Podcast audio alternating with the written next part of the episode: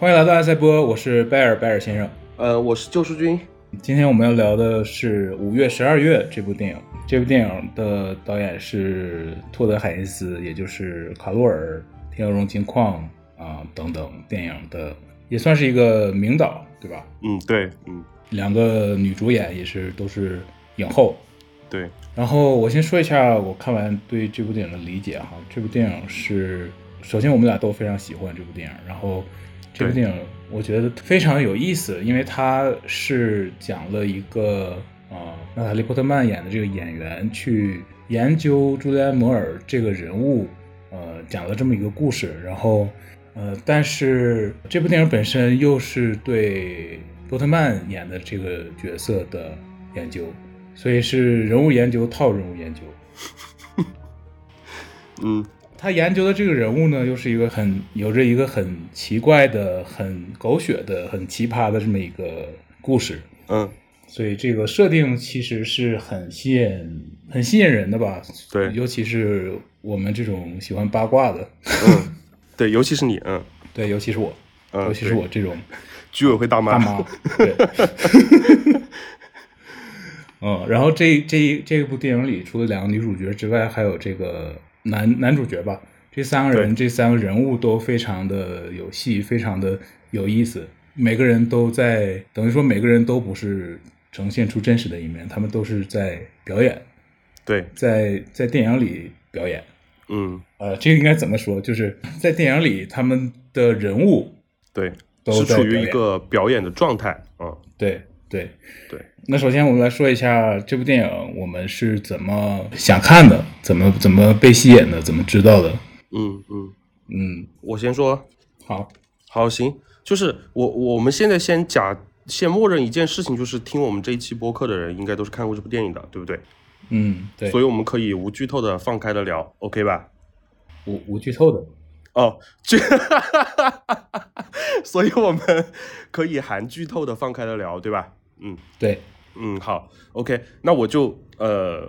我觉得就是这个电影，它呃，不管它是名导或者是影后各种名演员加持，我觉得最重要，我觉得最重要的一点是这个电影的题材很吸引人，就是它这个故事的呃梗概就已经很吸引人了。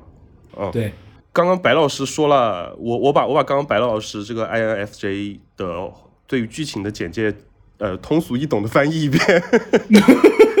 对，就是就是朱莉安·摩尔演的这个中年妇女，她在呃自己三十六岁的时候，然后喜欢上了一个一十三岁的，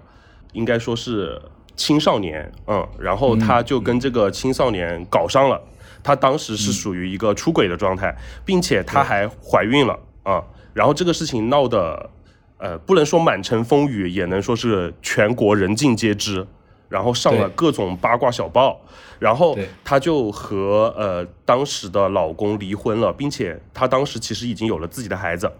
啊。然后最搞笑的就是她喜欢上的这个男孩，就是她儿子当年的同学啊。对，所以。就特别微妙，然后关于他的这个故事，就是当时也打了很多官司啊什么之类的，呃，但是最后这个事情就平息了，因为他们两个对外宣称的是他们俩是相爱的，并且也生下了孩子，而且生下了不止一个，生下了两个女儿和一个儿子，然后已经过去了很多年了，已经过去了二十三年了，十三岁的小孩他已经长到了三十六岁的年纪，就是摩尔当年出轨的那个年纪。然后这个时候有另外一个女演员，就是拉塔里·波特曼，她也三十六岁，然后她来饰演摩尔当年的摩尔，就是已经有电影公司打算拍一部电影，所以拉塔里·波特曼就来到他们家，然后了解摩尔这个人物，并且进入了他家庭的生活，然后由于他的进入，导致了这个家庭，嗯，很深层的，就是很黑暗的那一面慢慢暴露出来了。啊，大概就这样一个故事吧。你真的说的比我的简化了吗？好吧，只是更剧透了而已。大家就相当于回顾了一下剧情吧。嗯，然后我看这个电影呢，其实主要还是被白老师安利的，因为他在之前的我们展望二零二三年下半年的电影的时候，他就说过这部电影他很期待，所以就是被他安利的。那么先由白老师说一说为什么一开始关注这个电影吧，然后我再接着说我的。其实我也一样是，主要是因为这个设定，因为这个设定实在是这个狗血的设定实在是太吸引我了。呃，当然导演也是一个也很喜欢他之前的作品，嗯，主要就是这两点吧。嗯，对我来说主要这两点。好，OK。然后我们两个就是看完这个片子之后，就真的觉觉得都还不错，而且都是给了五星好评的那一种，对吧？对，我觉得要不我顺着讲一讲，就是我看这个电影大概的感想。可以。就是这个电影我最大的感想就是我看懂了，就就是这个就这个电影，呃，我觉得。我如果在十年前或者五年前，我是不会觉得是一部好看的电影哦，因为它太婆婆妈妈了，它太琐琐屑了，然后它太太 F 了，太情感了，太人人与人之间的纠葛的东西太细腻太多了。我可能五年前或者十年前的我是 get 不到的，但是嗯，现在我能 get 到了，是因为我结婚了吗？是因为还是因为我中年危机了呢？然后这个电影，我觉得就是它最好玩的地方，也是我们开这一期节目最大的理由是，它这个电影表面的故事只是表面的故事，很小，它就像一座冰山一样，它露在水面上的部分非常的小，但是底下的冰山非常的庞大，它的人物的解读空间和它这个剧作的结构是很有野心的，而且是可以做很深层次的解读的。所以我在当时看完了之后，就和你噼里啪啦就开始聊，就说每个人物他其实他为什么会这样，然后他，呃，他这个人物本身究竟是怎么样的？我们以我们的理解是正确的吗？还是说导演他其实就是想要给更多的解读空间，所以才不把有些东西说得很清楚？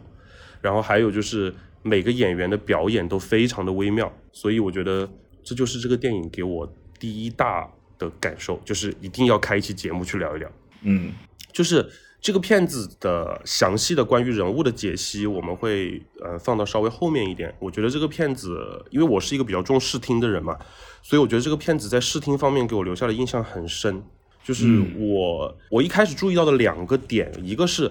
它的配乐，它的配乐和。画面所展现出来的剧情其实是有点错位的，嗯，就是两个人在咖啡馆里聊天，然后突然响起了很悬疑的音乐，嗯，然后那个音乐它又是那种就是很很七十七八十年代那种悬疑片的那种很古典的那种编曲的方法，所以我就觉得这种错位感让我觉得印象很深，因为它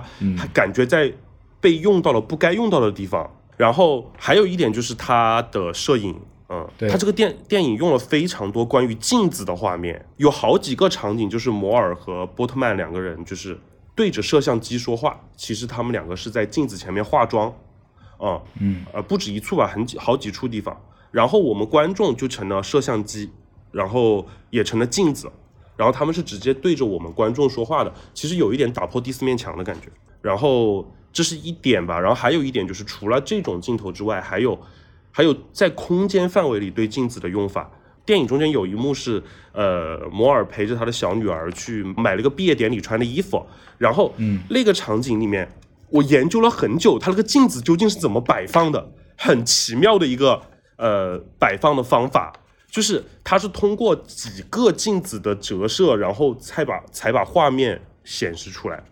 所以，我我就那一幕他们在聊天的时候，我就一直在脑子里画了一个镜子摆放的示意图，要怎样摆摄像机才能正好拍到他们两个人处于镜子中间，然后摄像机在不露出来的同时，还能把镜子内和镜子外的人物的表情和细节全部展现出来。我觉得好厉害，这真的好厉害，那个地方真的把我绕晕了。当时谁在镜子里呢？当时是摩尔和波特曼两个人都在镜子里。但是在镜子外面又有一个摩尔，哦，然后他的小女儿试完衣服出来之后，会挡掉三个人中间的一个人，小女儿走掉之后，然后三个人又会出来，有点像是两个摩尔夹着一个波特曼的感觉，然后我觉得这个用法其实也在暗合导演想要表达的人物关系，嗯，我觉得很奇妙。而且，嗯。而且我后面反复就是看完整个电影之后，我再去思索这一幕啊，我觉得其实镜子也是一个暗示，嗯。就是它暗示的就是我们去观察他人，其实是隔了一面镜子的，是一个镜子的反射，然后那面镜子其实是我们的主观意识。我我觉得如果回去再仔细看一下的话，肯定会发现导演肯定是有刻意的安排的，因为镜子这个东西，它在电影里出现很经常都是有寓意的嘛。然后尤其在这样一个人物关系里，这样的一个娜塔莉波特曼的这个角色在在研究摩尔的这个人物，所以他们俩的这个关系，对，其实也是一个镜面的关系。对对对对对对对至少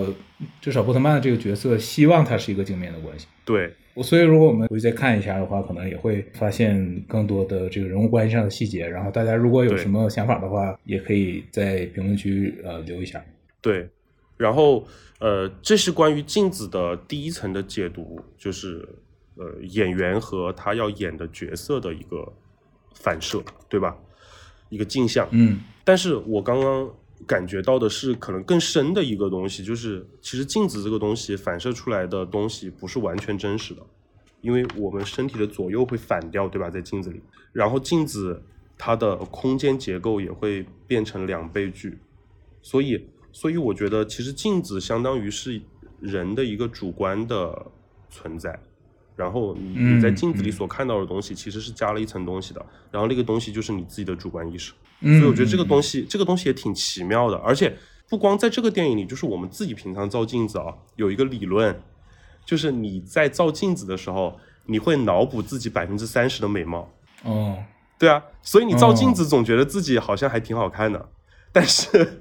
但是在别人的眼里，或者是别人的相机镜头里，你可能并没你你会发现自己并没有那么好看，哦 所以那我应该多照照镜子。对，所以镜子是一个能给人增添嗯、呃心理积极性的东西吧。就我这个百分之三十的这个说法，我看了很多年了，然后不知道具体不知道是从哪个嗯心理学的一个什么东西里面看来的啊、嗯嗯，我觉得你的这个思路就是这个关于镜子里它不真实和更主观的这个思路是很契合这个电影的主题的。对，所以嗯嗯，我觉得也算是摸到了托德海因斯的一点点边吧，嗯，他的这个嗯设计的一、一点点，嗯，嗯嗯，关于视听这方面，白老师有什么想说的吗？我先说一下，你说那个他们在化妆的时候啊、呃你说他们有点那个打破第四堵墙的这个意思。嗯，他我他们只是算是对着第四堵墙在表演，但是严格来说还没打破。呃呃呃，还没有跟观众开始互动，嗯对对对，我严谨的说一下，嗯他们毕竟没看镜头，也没对着镜头说话，嗯。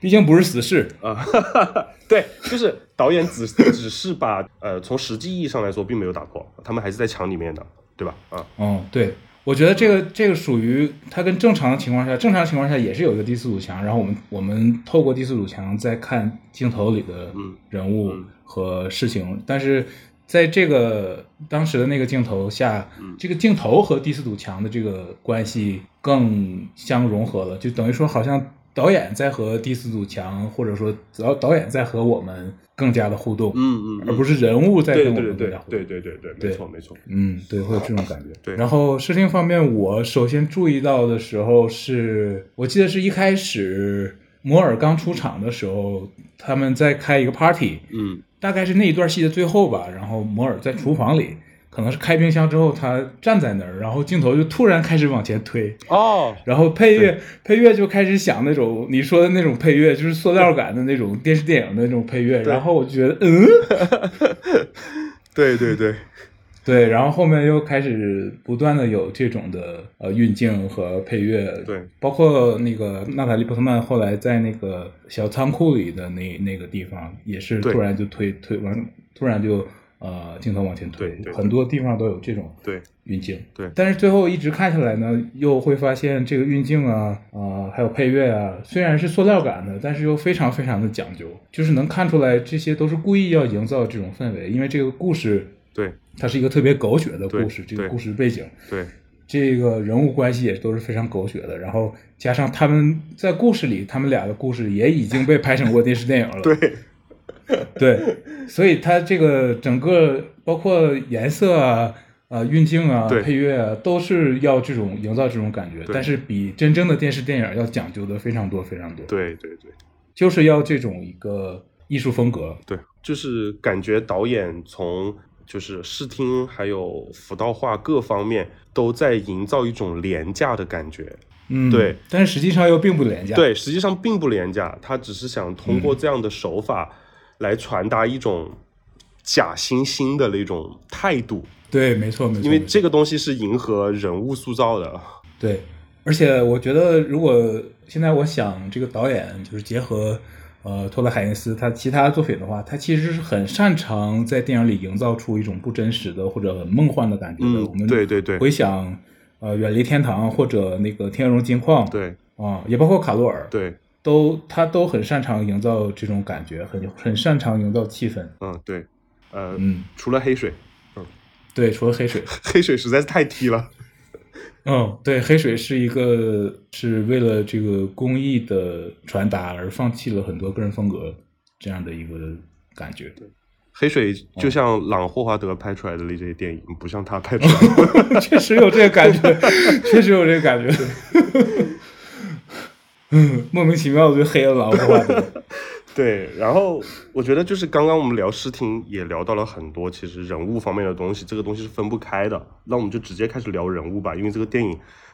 嗯冰山下面最大的这一庞大的这个东西就是人物本身，对吧？嗯，对，没错，没错。但是我要那个先声明一下，那个黑水其实也是非常好看的一部电影，我们并没有黑黑水的意啊思。，对对对对对，黑水够黑了，不需要我们黑了。然后 什么鬼？什么烂梗？对呀、黑水其实其实我看完黑水还其实是很很受觉得很受教育的，呃，对，是的，对，觉得那个嗯，大家全人类都都还是挺必要看一看这个事儿的。对。但是我说，我们跑个题啊，再我再聊两句黑水啊，就是黑水这个东西，它其实揭露的是就是他们那个系统的黑暗面或者腐败的面这一块东西嘛。但是，但是其实我看完这个电影，就是很多人看完这个电影可能会产生一定的恐慌，因为他们会想起联系到自身，觉得自己身体里也有了一个东西，对吧？那个化学物质，因为而且它是伴随着你一生的，它无法被消降解掉，无法被人体降解。但是我看完这个东西，我反而释怀了。可能我不知道是不是因为 INTP 的原因啊，我看完这个东西，我的第一感受是，我们身体里除了这个东西，除了特氟龙这个东西之外，嗯，我们不知道有多少种东西无法降解。哦，那倒是。对，就它只是中间很微小的一个元素而已。然后世界上绝大多数人还是可以和它共存下去的。嗯这这就是人类本身啊，对啊，就是，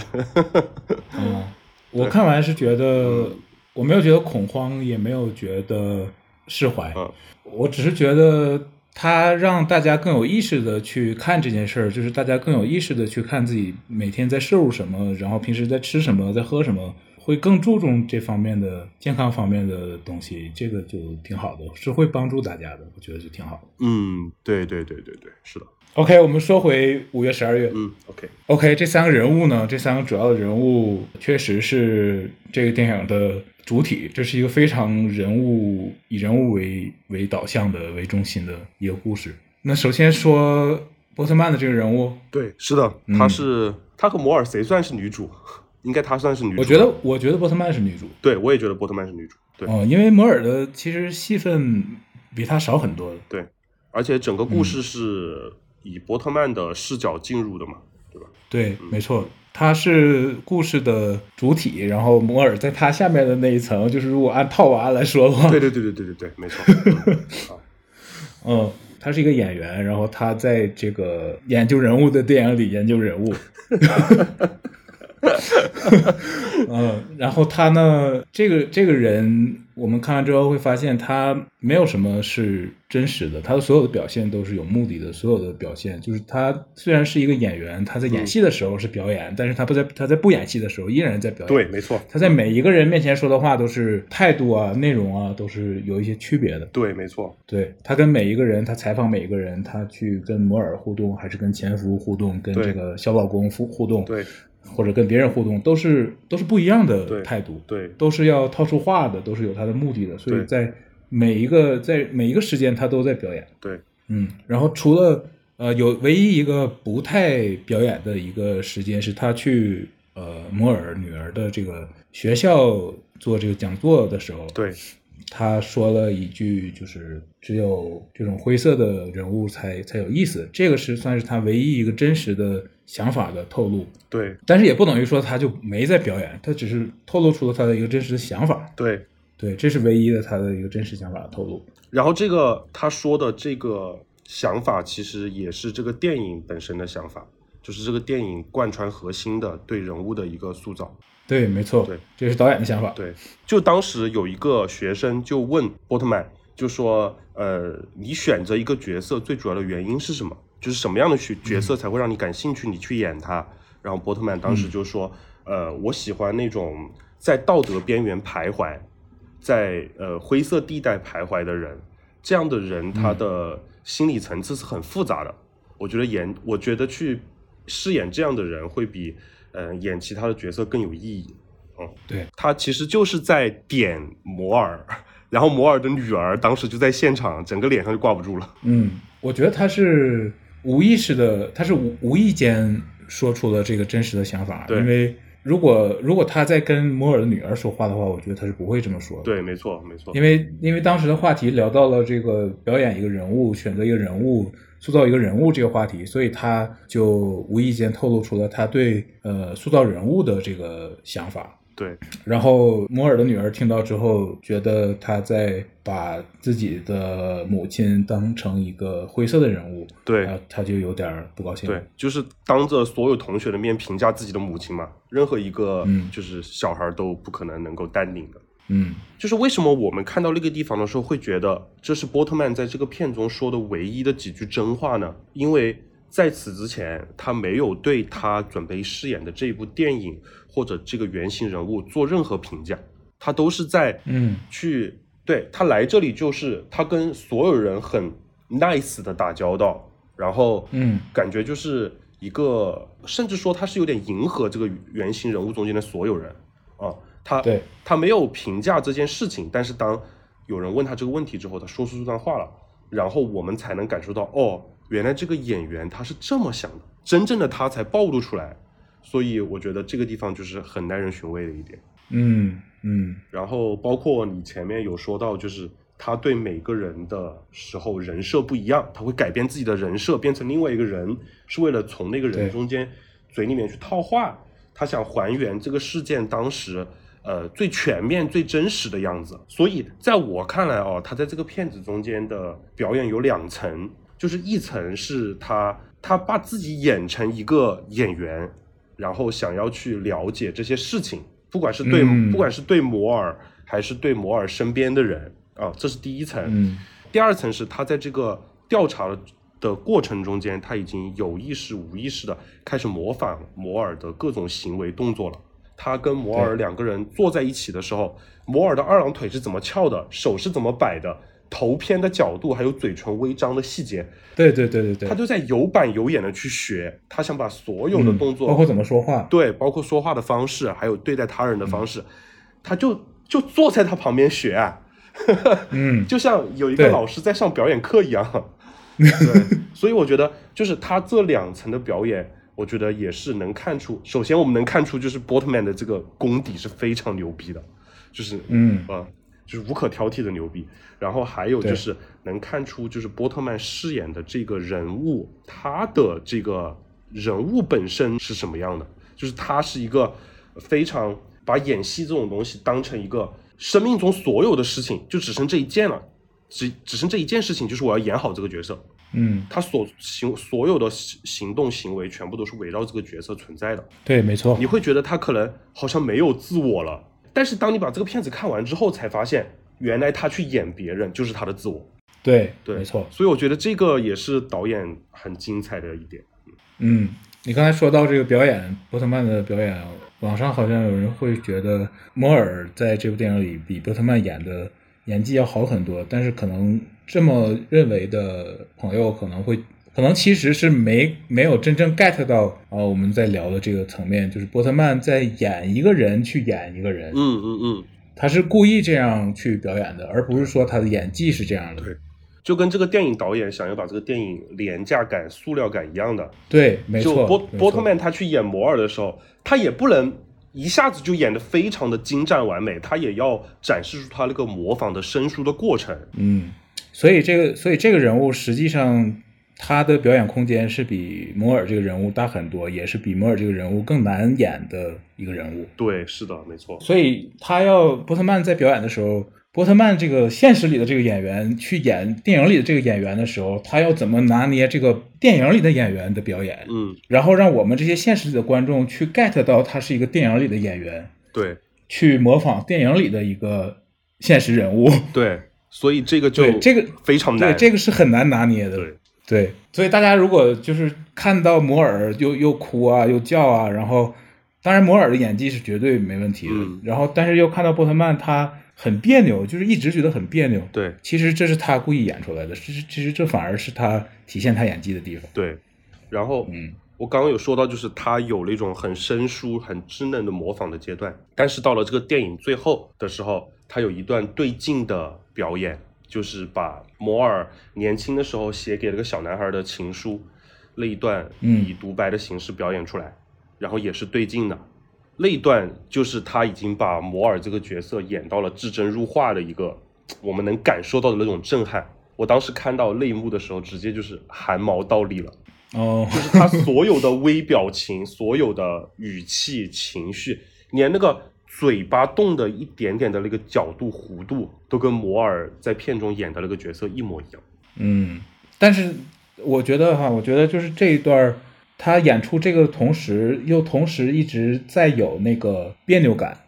对呃我们知道这个演员这个人物在演那个电影里的现实对人物，对但是他又我们能看到那些他所有的模仿的痕迹，对所以这个非常体现波特曼的这个表演。对，而且他其实是有点夸张化的，对就是他把摩尔演得更摩尔了。对对对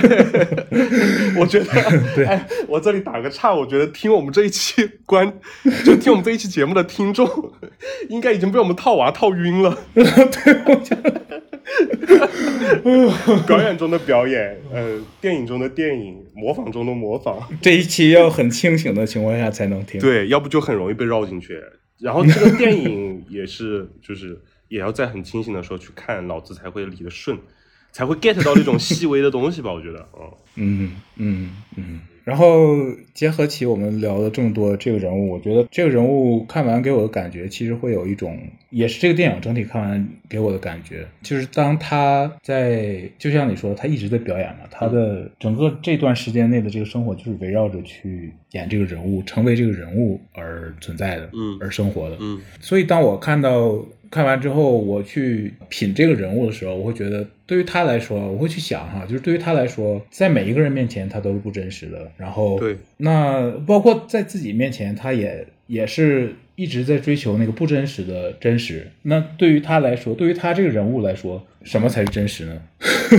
什么才是真实的他呢？嗯，就是会这个人物会让人有这种呃思考，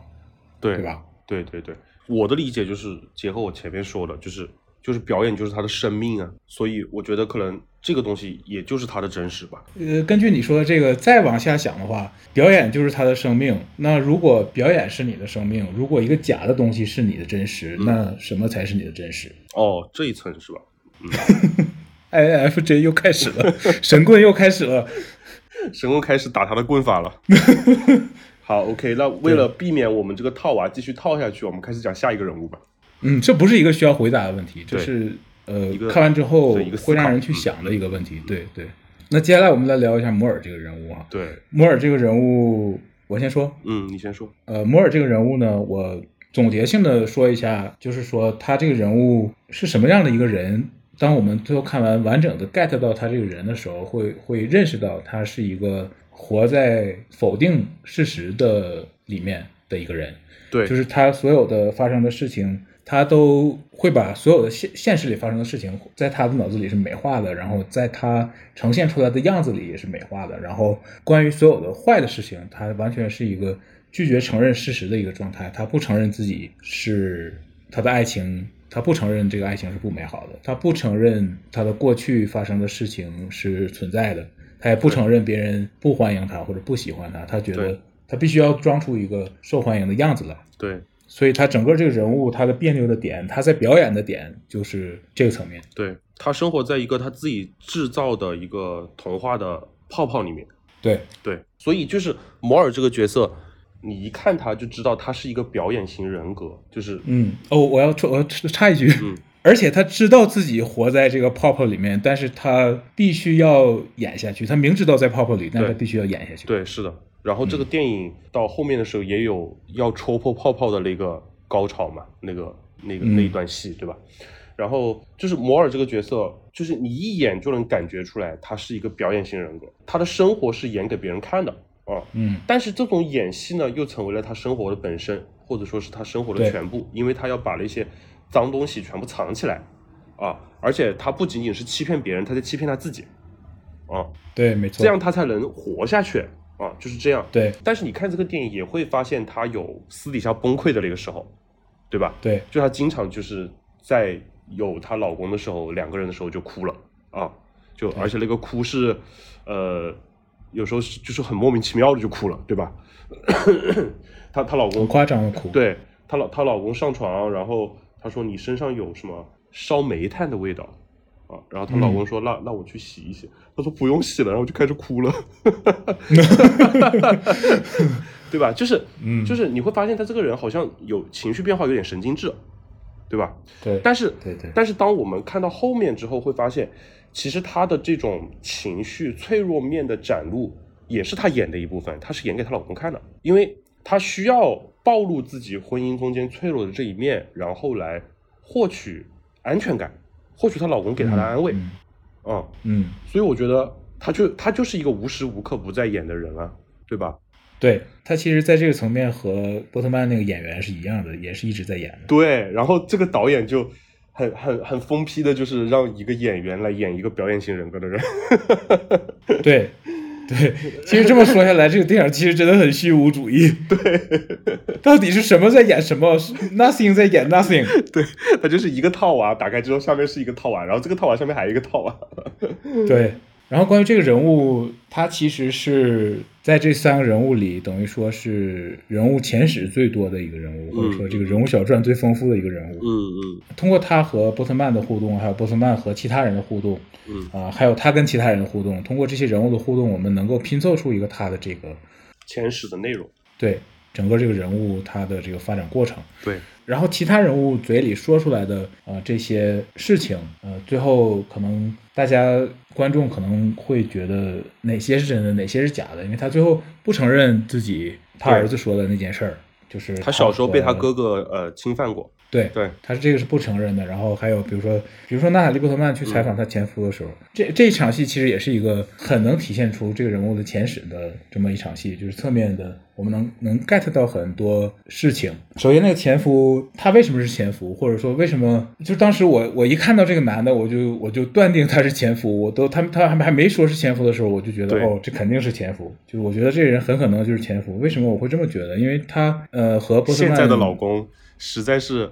完全相反的两个人。对，没错，因为他他波特曼采访他的那一段戏，如果大家仔细看的话，他的所有的特点都和现在的这个小老公是相反的。首先，他和摩尔年龄相仿，嗯这个是相反的。然后他他是一个喜欢沟通的人，对，这个也是相反的。然后他是一个思想非常守旧的，他很按部就班，他身上没有任何出格的东西。这个和摩尔后来的这段爱情也是完全相反的，或者说他后来的这个小老公是和这个前夫完全相反的。所以说，我们由此可以看出来，他就是当时是就是因为想要逃离这个前夫，或者说就是因为想要逃离和前夫在一起的那样的生活，所以才无意识的或者说下意识的去找了一个跟前夫截然相反的这样的一个对呃对象。那这个其实就像是我们大家或者大家身边也会经常看到很多朋友在和呃另一半分手之后，他找的下一个下一任男朋友或者女朋友会是和前任完全相反的一个人。然后，但是这种情况一般都不会那么长久，嗯，因为你找到这个下一个人，他不一定是你真心想要找的那个人，有可能只是因为你和前任在一起太久了，然后觉得前任某些问题自己受不了，然后你你以为你想要的是和前任相反的一个什么样的人，但实际上你可能只是厌倦了这个和前任的呃那些问题，想要去找找找平衡。然后，所以处，所以处了没多长时间，你可能就发现，哦，这个其实也，这个人其实也并不是我要找的。但是，虽然说这部电影里这个摩尔也是这样的情况，但是他和这个当时这个小孩在一起之后，他不愿意承认自己是一个这样的情况，他不愿意承认这是自己的一个逃避，所以他当时就这些是我们通过《娜塔莉波特曼和前夫》的这段戏，我们能够推断出来的这个事事件啊，就是当时他肯定是不愿意承认这是一种逃避，然后他要表现的说这是真爱，就是遇到了真爱，只不过真爱还没长大。然后，因为我们是，我们就是一个真爱的童话，所以这个年龄的差距阻碍不了我们，然后坐坐牢也阻碍不了我们，生活的什么打击都阻碍不了我们，所以这个是他表面要维系出的这么一个样子，他必须要用这个样子来给大家看，也是给自己看，因为如果要打破这个的话，他是没法面对的，他是没法面对自己整个存在的，就是他就觉得如就是如果这个东西被打破了，他是。整个自己的这个东西，自己这个人是没法存在下去的，对他没法再合理化自己的，所以他对一切都是否认的。他他他否认爱情有问题，他否认自己不受别人欢迎，他他也否认自己的不安全感，就最后跟娜塔莉波特曼说：“我是安全的。”他甚至否认自己，嗯，其实是一个罪犯。嗯，对，他是没法面对这个错误。我觉得，我觉得就是摩尔这种人，如果拿到我们老祖宗的这个环境来讲，就是死要面子。就死要面子活受罪，我他这个人，他一生就是撑着这个面子活下去的。对对对，只不过在西方的语境里，好像很少有人去讨论面子问题。嗯，西方的英语里的那个面子 face 这个面子的意思，好像都是从中国传过来。对，顺着正好讲到小老公，就是你刚刚你刚刚有说到他否认，就是否认这么多东西，否认生活中所有的一切嘛。然后，嗯，他活在一个肥皂泡泡里面，活在一个那个童话泡泡里面。他还否认他自己是一个加害者。对对，而且就是这个电影在最后很精彩的一段高潮戏，就是她的小老公去找她说我要 talk talk 这个事情，因为他们两个这二十多年了就没有聊过这个事情，一次都没有。嗯，然后其实是小老公和被波特曼利用了之后，因为波特曼。搞了他嘛，然后就想体验一下摩尔当年跟他搞什么感觉嘛，就是他被他被波特曼利用了之后，然后他本来以为波特曼是对他有感情的，但实际上波特曼当时说了一句说这就是成年人会做的事情，然后他当时就幡然醒悟，就发现自己被人利用了，然后。他被波特曼利用这件事情，让他产生了更深层次的反思。他发现自己被摩尔利用了，他发现自己这二十多年的人生，就是一直在被别人利用的。他自己一直就是一个提线木偶，他一直被摩尔提着，就提到了三十六岁。然后，嗯，所以他当时就整个人就感觉是世界观崩塌的感觉。他就回去找摩尔说要聊一聊这个事情，但是摩尔当时的反应就是暴怒，就是我觉得。摩尔这个角色，在他愤怒的那一刻，是最真实的他自己。对，没错，这个暴怒是真的非常真实。对，因为他当时就是发现自己被戳破了，然后他发现自己在那一瞬间，他发现自己是加害者了，是因为小老公先发现自己是受害者。他们两个以前没有审视过他们俩这一层的关系，所以，对，当小老公想要提起来，说了那一句话，那一句戳破窗户纸的那一句话。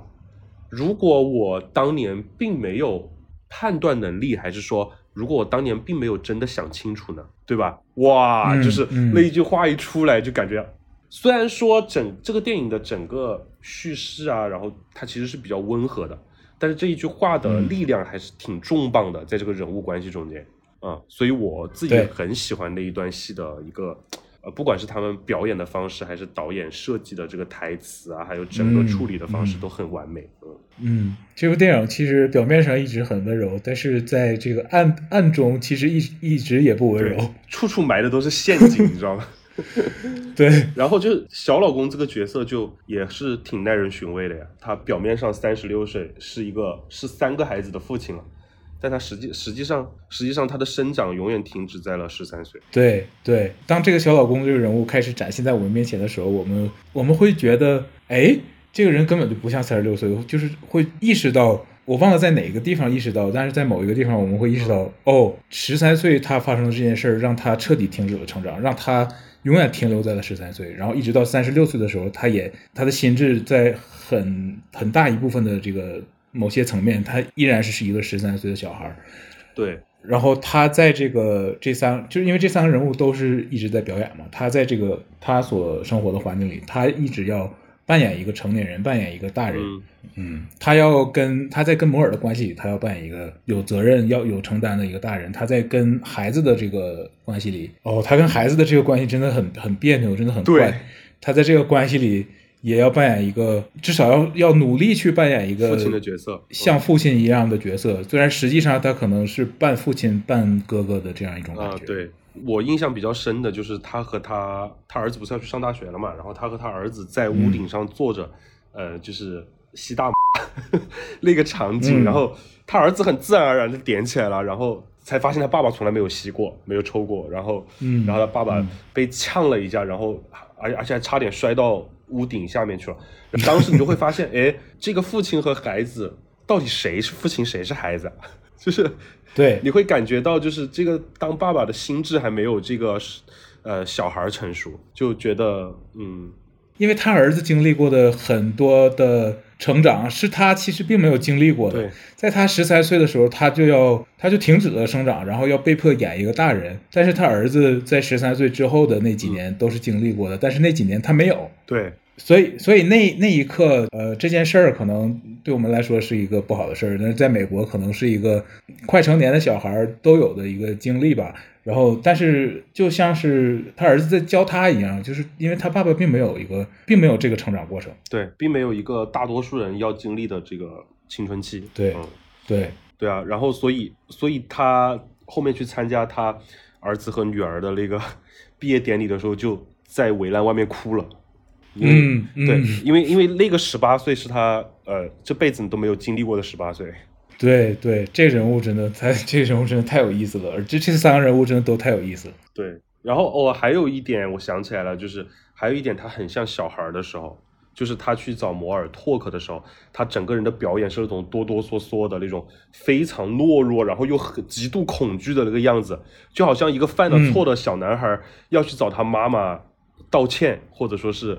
对吧？对，就是一个犯了错的小男孩，在他妈妈面前准备去坦诚他犯的错误一样，就是那种状态，你会发现嗯不是一个成年人沟通应该有的状态。对，嗯，没错，包括他和他爸，他去找他爸的时候，他们俩的那个关系也是非常非常微妙的。他们两个对话对，也是他的那个感觉也是非常的好玩，非常的有意思。对，他和他爸的关系，两个人都有一种不得不接受现实的一种感觉。对，是的，他爸一直在抽烟，然后我们看到那个烟灰缸里堆满了对烟头，对插满了烟头，都是烟头都是竖着插的。而且而且你要想一下，就是更加细思恐极的，就是这个事情已经过了二十多年了，嗯已经过了二十多年了，他爸爸烟量是这个样子，就表示这个事情在他父亲那里一直没有过去。对，就是表示他们俩，对他们俩也没沟通过。对，他说中间有一段他提过，他说我跟我爸从来没有说过这方面的事情，一句都没有聊过。嗯啊，然后他妈妈在他好像十八岁的时候死掉了，对吧？嗯所以就是他的他生长停留在十三岁这件事情，其实并不仅仅是由摩尔一个人引起的，其实他自己的父亲，他自己的原生家庭也有很大的问题，嗯，没有一个正确的健康的引导，所以才导致他三十六岁的身体，然后是十三岁的心智。呃，对，然后还有另外一个层面，就是那塔利波特曼的这个角色，其实是把他的这些状态全都看在眼里的，就是这个小老公的这的对对对对这些状态，娜塔莉波特曼是全都看在眼里了。然后娜塔莉波特曼在跟每一个人互动的时候，都是去针对每一个人去迎合的。对，这个真的特别有意思。娜塔莉波特曼在跟这个小老公互动的时候，也都是在一直的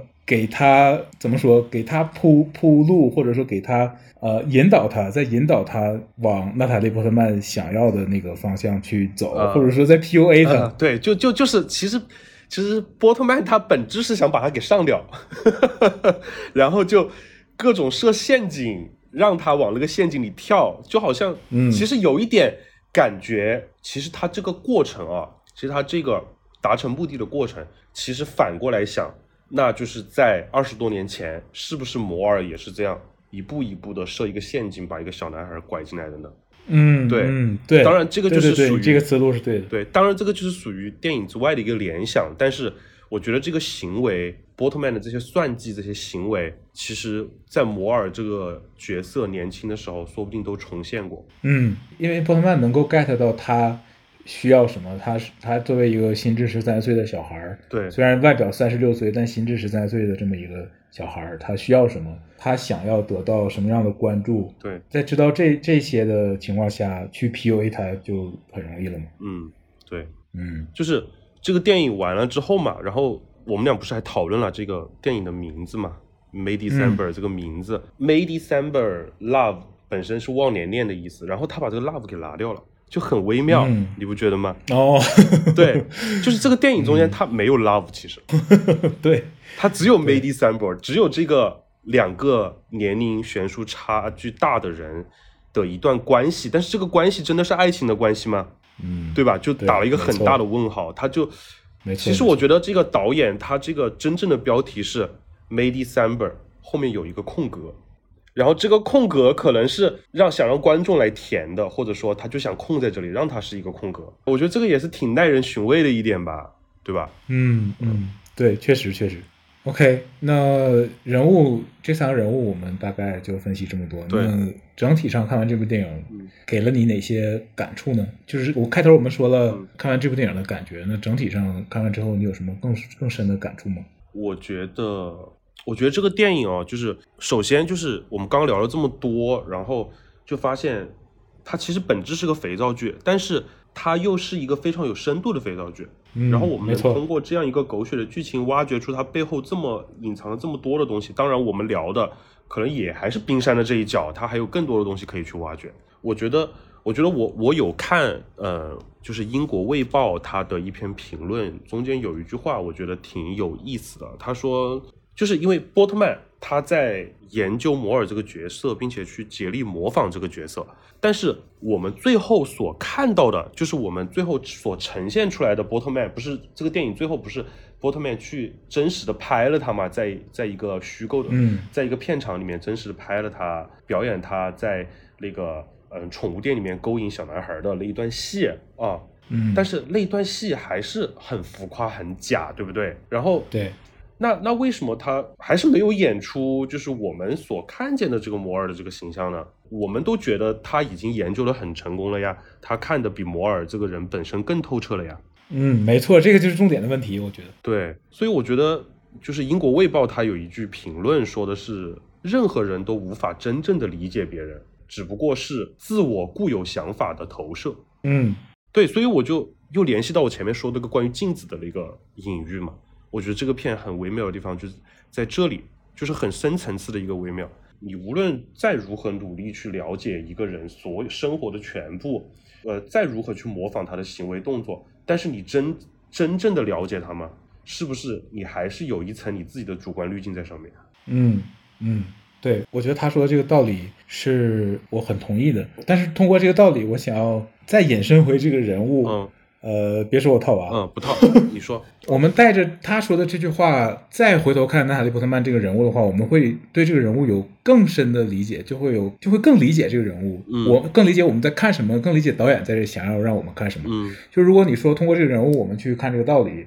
也可以，嗯。但是我我也可以说通过这个道理我们去再更深的去看这个人物，最后我觉得还是要落会人物的。嗯对我来说，我觉得是要落会人物的，因为这个电影就是在讲这个人物，嗯或者说这三个人物。嗯我觉得主要是这个人物，因为是通过这个人物在讲另外两个人物，嗯但是最终开头和结尾都是这个人物。嗯所以回到你说的那个问题，就是为什么他最后的表演还是浮夸的？嗯就首先，如果你一开始觉得娜塔莉波特曼这最后的表演浮夸是娜塔莉波特曼演技不好，那肯定是下面还有更深层的东西你没 get 到。嗯然后，既然娜塔莉波特曼她不是演技不好演成这样，那她为什么导演要要求她演成这样？为什么这段戏是这么写的？嗯然后为什么在剧情里，他最后要反复的跟剧情里的这个呃电影导演说，我要再演一遍，我要再演一遍？嗯他在做什么？他在想要达到什么一个什么样的一个状态？他想要达到什么状态？这个问题就是他这个人物的点，就是这个故事里这个人物的点，也就是这个电影的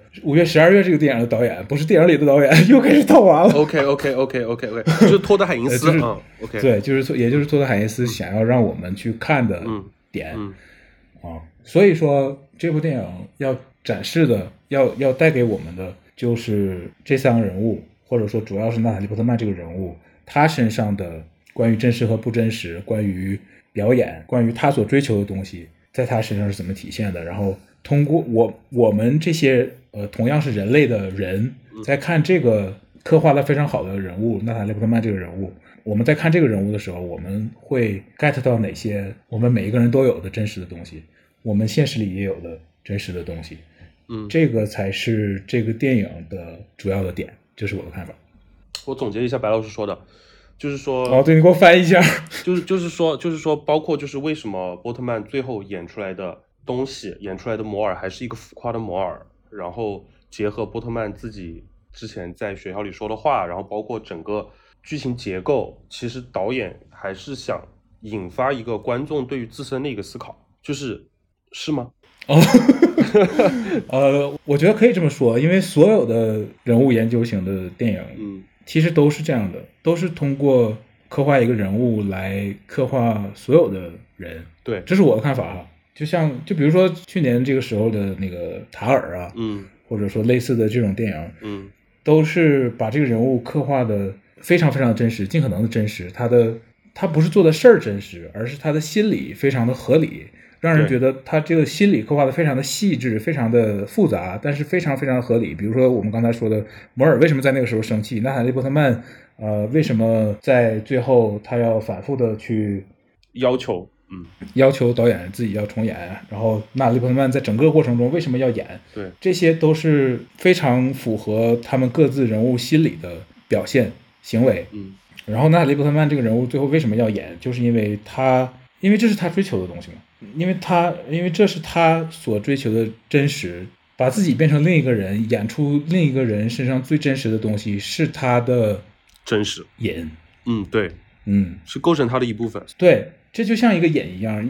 所以一个人沉浸在一种瘾里面的时候，嗯对真实的他去哪儿了？真实的他还在哪儿？真真实的他可能已经被他扔到不知道哪儿去了。嗯嗯，这个是我们呃要看到的，这个电影想要让我们看到的。嗯，对，就是这就是导演引发的一个呃思考吧，或者说是就是丢下抛下的一个问题，在这个电影最后，对吧？嗯然后这个对对对于这个问题，每个人的解读方向都可以不一样。但是我你刚刚说的这个影就提醒了我，就是对他最后那种廉价感，然后还要反复演出的这个要求，他其实也是迎合了他这个影，迎合了他的这个就是我前面说的表演是他的生命，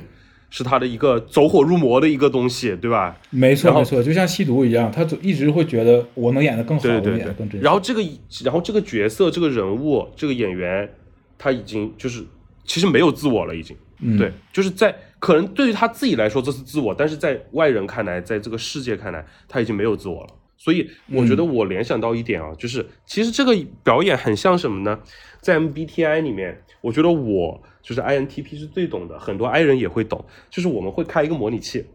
开一个模拟器假嗯假装自己是、自己是 E 人，然后和身边的 E 人或者是社会或者是呃职场打交道，对吧？其实我们每个人嗯在跟其他人进行社交行为的时候，都是在演啊。嗯我觉得 E 人也有表演的行为吧，但是可能 E 人会更自洽一点，但是 I 人可能会更内耗一点在这方面。所以我觉得就是一样的呀，就是就是我觉得导演这个东西，如果联系回我自身的话，可能我也会去认真思考一下，有时候是不是就是包装给别人看的东西太多了呢？那你自己还存在于这个身体里还有多少，对吧？哦，对，呃，我觉得你说的你说的这个模拟器和娜塔莉波特曼还是有区别的，因为你是不得不演，你在职场里是不得不演，他是一切都为了演。啊我懂，我懂，我懂，我懂。你是为了呃人际关系的融洽或者职场的什么的，你是不得不去演。但是他的那个终极目的是演，对对对他为了演好这个角色，给他的是导演还是经纪人打电话说，我还要在这儿待多长时间，我一定能怎么样怎么样，就像真的很像吸毒一样。对对对，就是一个瘾嘛，对吧？嗯、对，然后对，我再套个娃，就是 I 人去演 E 人，他演是为了不演，对，但是奥特曼他演是为了演，对对对对对，我的天，完了，我觉得这个地方这期节目，我觉得这期节目在这个地方应该没有什么留存率了，脑子已经是一团浆糊了，你知道吗？欢迎大家在评论区骂我们。对，不要主观啊，不要取关我们。嗯，这个导演就托德海因斯，呃，嗯我只看过他的《黑水》和《天鹅绒金矿》，然后你还有什么推荐别的电影吗？他的《远离天堂》其实是和这一部，我觉得应该是相似点最多的一部，嗯，他的电影。因为《远离天堂》也是朱利安·摩尔演的，然后讲的也是朱利安·摩尔的婚姻问题。我发现摩尔阿姨真的很适合演出婚姻题材相关的片影片。嗯，确实，而且《远离天堂》呃，托特海因斯也是拍出了非常梦幻、非常有梦幻感的一个气氛。而且我也很喜欢这部电影，这部电影也是非常非常好看。如果大家有兴趣的话，如果大家看完呃五月十二月这部电影，想要去看更多的类似的托特海因斯的电影的话，那《远离天堂》一定是你想要去看的电影。嗯嗯，我一定会找来看看的。嗯。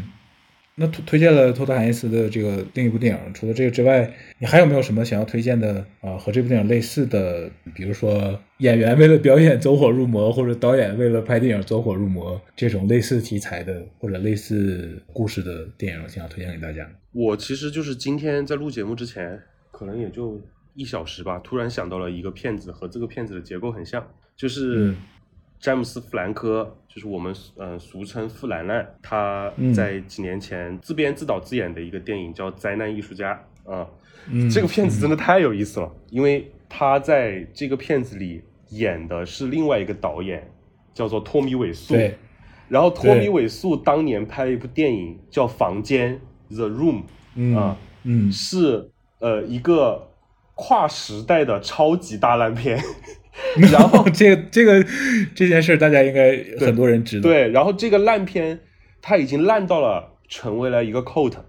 就是它已经成为了邪典文化的一部分了。然后就有很多人去电影院里膜拜这部片子，而且我没有感受过，但是我这辈子真的很想感受过一次，就是房间的午夜场。就据说，对对对，我也是，就是非常感感觉非常有氛围。对，就所有人会一起大声的念台词。然后还会准备电影里的道具，相互抛掷。我天呐！对，然后然后电影里的人每干一次什么事儿，大家就要做什么。对，他们美国人发明出来了，根据这个电影发明出来的一个观影游戏。对，特别有意思。我觉得就是就非常写点，非常写点文化的一部电影。嗯，所有粉这部电影的人去参与这个电影的放映演出，都是一种非常强烈的仪式感。非常欢乐啊！你甚至说能够融入到这个电影里面去，这个文化已经成为了这个电影的一部分啊。然后说回《房间》这个电影啊，就是我当时是因为 我当时那一段时间还挺喜欢傅兰兰的，在他没有在他没有塌没有凉之前，对，在他在他没有塌房之前，我还挺喜欢他的，因为我觉得他有呃，就是经常是那种睡不醒的那种状态啊，迷迷糊糊的，跟我 INTP 很像，然后。然后，然后他也他也是有一定才华的了。然后他，然然后然后，因为他我才知道了房间，我才去找了房间相关的资料。然后看了房间之后，我整个人就属于，就是脑子看完房间之后，我感觉我的智商降低了一百。我感觉我人变蠢了，你知道吗？就是对，因为实在这个电影实在就是你蠢到就就就是他还不如一个。P 站上的视频，你懂吗？就是那个制作的水平，那个表演的那个水平，然后整个就是从无论从任何一个方面来说，还有它剧情的逻辑各方面来说，全都不符合常理，全都是已经烂到就是你不能把它称之为电影的存在了。但是当时这个电影就是上映了啊，然后就是上映了之后被唾弃，然后唾弃又成为了一种文化，所以这个电影就是。呃，我觉得大家如果对我说的这个东西感兴趣的话，你可以先看《房间》，看它是多么神奇的一部电影。嗯，然后你再去看詹姆斯·弗兰科拍的《灾难艺术家》，就是讲托米·韦素是怎么把《房间》这部电影拍出来的这个过程，你会觉得更有意思啊。对，没错，这两个电影结合起来看，真的体验非常非常好。对，所以我觉得就是富兰兰去演托米·韦素的这个事情啊。然后和就是波特曼去演摩尔的这个事情，其实在结构上是很相似的，它都是一个套娃的过程啊，而且，而且相对来说，就是《灾难艺术家》那个电影它更欢乐一点，你可能不会去太去纠结它那个套娃的结构，你只是会觉得欢乐。我而且可能套娃，可能好像严格来说是少一层的。如果我们拍一个电影讲富兰兰拍汤米·韦素 那才。也不是不行，对对吧？不行，对，嗯，所以我觉得这个电影是就是这两部电影，我刚推荐这两部电影，大家没有看过的可以去看一看。房间真的很魔性，我看完，我当时看完之后，脑子里好多天都是哦嗨 Mark，对，嘿，Hi Mark，然 后然后那个极其的假人，他这个镜头切下去，后面一个镜头都跟那个人物无关，就很很搞笑。对对对，然后我当时就是痴迷这个电影到什么程度，就是我把 Hi Mark 就是这一幕带字幕，然后是托米·韦素的那个呃在电影中那个样子，我把它做成了手机壳，我在我的 那个那个画面在我的手机上面至少保留了一年，一年都是那个手机壳。就就就是会看到这个就很开心，所以我觉得有时候我们去有有些东西，你就是就是你到了极致之后，反而会反弹吧。我觉得这个片子就是最好的一个证明嘛。嗯嗯，故意故意往烂了拍，还拍不出来呢。对啊，是啊，就是你往烂了拍，你还不可能能达到他这样，就是完全，因为因为因为大家看了这个电影会知道，就是托米·韦素他是一个完全不懂电影的人，他对只是他烂的太自然了。对他就是一拍脑袋决 一拍脑袋就决定我要去拍一部电影啊、在此之前他对电影是什么他可能都不了解，嗯。嗯嗯然后我后面我最近看了一下傅兰兰最近这十年的一个履历，发现《灾难艺术家》已经是他评分最高的电影。嗯，在那之后他就成了傅凉凉了。对，是的。白老师还有什么要推荐的吗？啊，刚才推荐了这个托德海因斯的《远离天堂》，然后你推荐了这个题材类似的《灾难艺术家》，然后我最后再推荐一部也是这个故事题材也算是类似的一部剧。这部剧呢，其实讲的东西就故事不一样，但是主题其实很类似，很类似我们今天聊的这部电影。这部剧叫做呃，英文原名叫做《Unreal》。然后中文名有有一个翻译叫《镜花水月》，还有另一个翻译叫《真实之虚》。这部剧是非常狗血的一部剧。然后这部剧的故事背景是设定在一个这个真人秀节目的幕后，哦，嗯，然后这个女主角呢，她是这个节目的呃一个剧组里的一个制片吧，然后他在真人秀的幕后发生了很多事儿，包括和真人秀里面的这个选手啊一些互动、一些剧情，还有他们他的那个呃上面的总的那个制作人，还有其他的这些幕后的人物吧，嗯，剧情很狗血，但是同时呢，我们又能通过这些狗血的故事看到真人秀这个狗血的东西有多狗血。其实这个套娃的结构就和今天我们聊的很类似，就是他用一个非常不真实的方式去揭露一个不真实的东西的不真实。嗯嗯，，OK，所以那，它是真实的还是不真实的？嗯，好的，它既是不真实的，又是带着真实的，就像这部电影一样。嗯，好的，所以这也是这种故事的吸引人之处啊、所以如果大家也像我一样是个居委会大妈的话，我也推荐这部剧。我们这一期节目的结尾是不是应该念一首童谣？从前有座山，山里有座庙，庙里有个老和尚 在说故事。从前有座山，山里有座庙，庙里有个老和尚在说故事。然后这个节目可以无限循环的做下去。嗯，然后我们就淡出就好了。对，OK，今天要聊的内容呢，应该就这么多。希望大家听的跟上了，嗯，嗯，然后希望大家不要取关我们。每一期每一期最后都要有这一句话是吗？嗯，对，然后欢迎订阅我们的节目，我们后面还会有更胡扯的东西在等着等着大家。对，这期我们就到这里，欢迎把这期节目也分享给你的一起聊电影的小伙伴，也欢迎到我们常用的豆瓣关注我们的最新动态，也欢迎关注我们的小红书，对吧？对，是的，嗯，OK，嗯。嗯、就这样，嗯，拜拜。拜拜。